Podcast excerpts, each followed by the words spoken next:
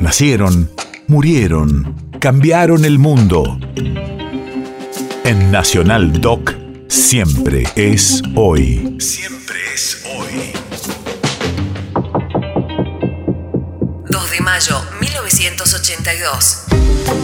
Hace 40 años, el gobierno británico da órdenes al submarino atómico Conqueror de torpedear y hundir el crucero General Belgrano. Radio de la memoria. El barco argentino navegaba alejándose de las islas, fuera de la zona de exclusión decretada por el gobierno británico. En las aguas del Atlántico Sur mueren 323 de los 1093 tripulantes. Es el segundo día de la Guerra de Malvinas. El torpedeo termina con la iniciativa de paz del gobierno peruano y lleva al repliegue de la Armada. Soy Darío Volonté. Nací en 1963 en la ciudad de Buenos Aires soy tenor lírico profesional, cantante de ópera. Soy veterano de Guerra de Malvinas, ex integrante de la caldera ALA en el crucero General Belgrano. Recién tomado la guardia. Eh, estaba tomando información de los quemadores, presión de combustible, tomando lo que llamamos nosotros las novedades de la guardia con el suboficial. De golpe como que se te queda, digamos, el suelo como que se te baja 30 centímetros, 40 de un golpe.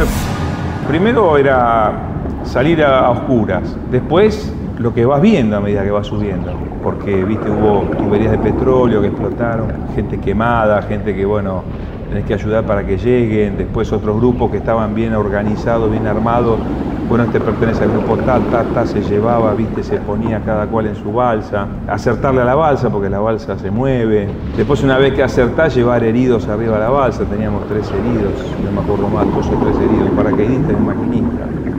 A continuación se dará lectura al comunicado del Ministerio de Relaciones Exteriores y Culto en nombre del gobierno argentino, que a las 17 horas del día 2 de mayo el crucero Ara General Belgrano fue atacado y hundido por un submarino británico.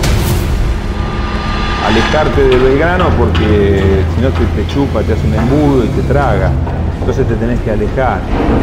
Eh, ver el Belgrano y escuchar las calderas que van explotando, todas las explosiones que hay. También es como la voz de Belgrano despidiéndose. Que tal ataque constituye un alevoso acto de agresión armada perpetrado por el gobierno de Gran Bretaña en abierta violación de la Carta de las Naciones Unidas y del cese de hostilidades ordenado por la resolución 502 del Consejo de Seguridad de la ONU. Una vez que ya decís, bueno, si le acerté a la balsa, pude salir en la oscuridad, me alejé de Belgrano, eh, no me chupó el buque, nos tapó la ola y salimos, se desinfló. Digo, una posibilidad de salvarnos lo tenemos que tener.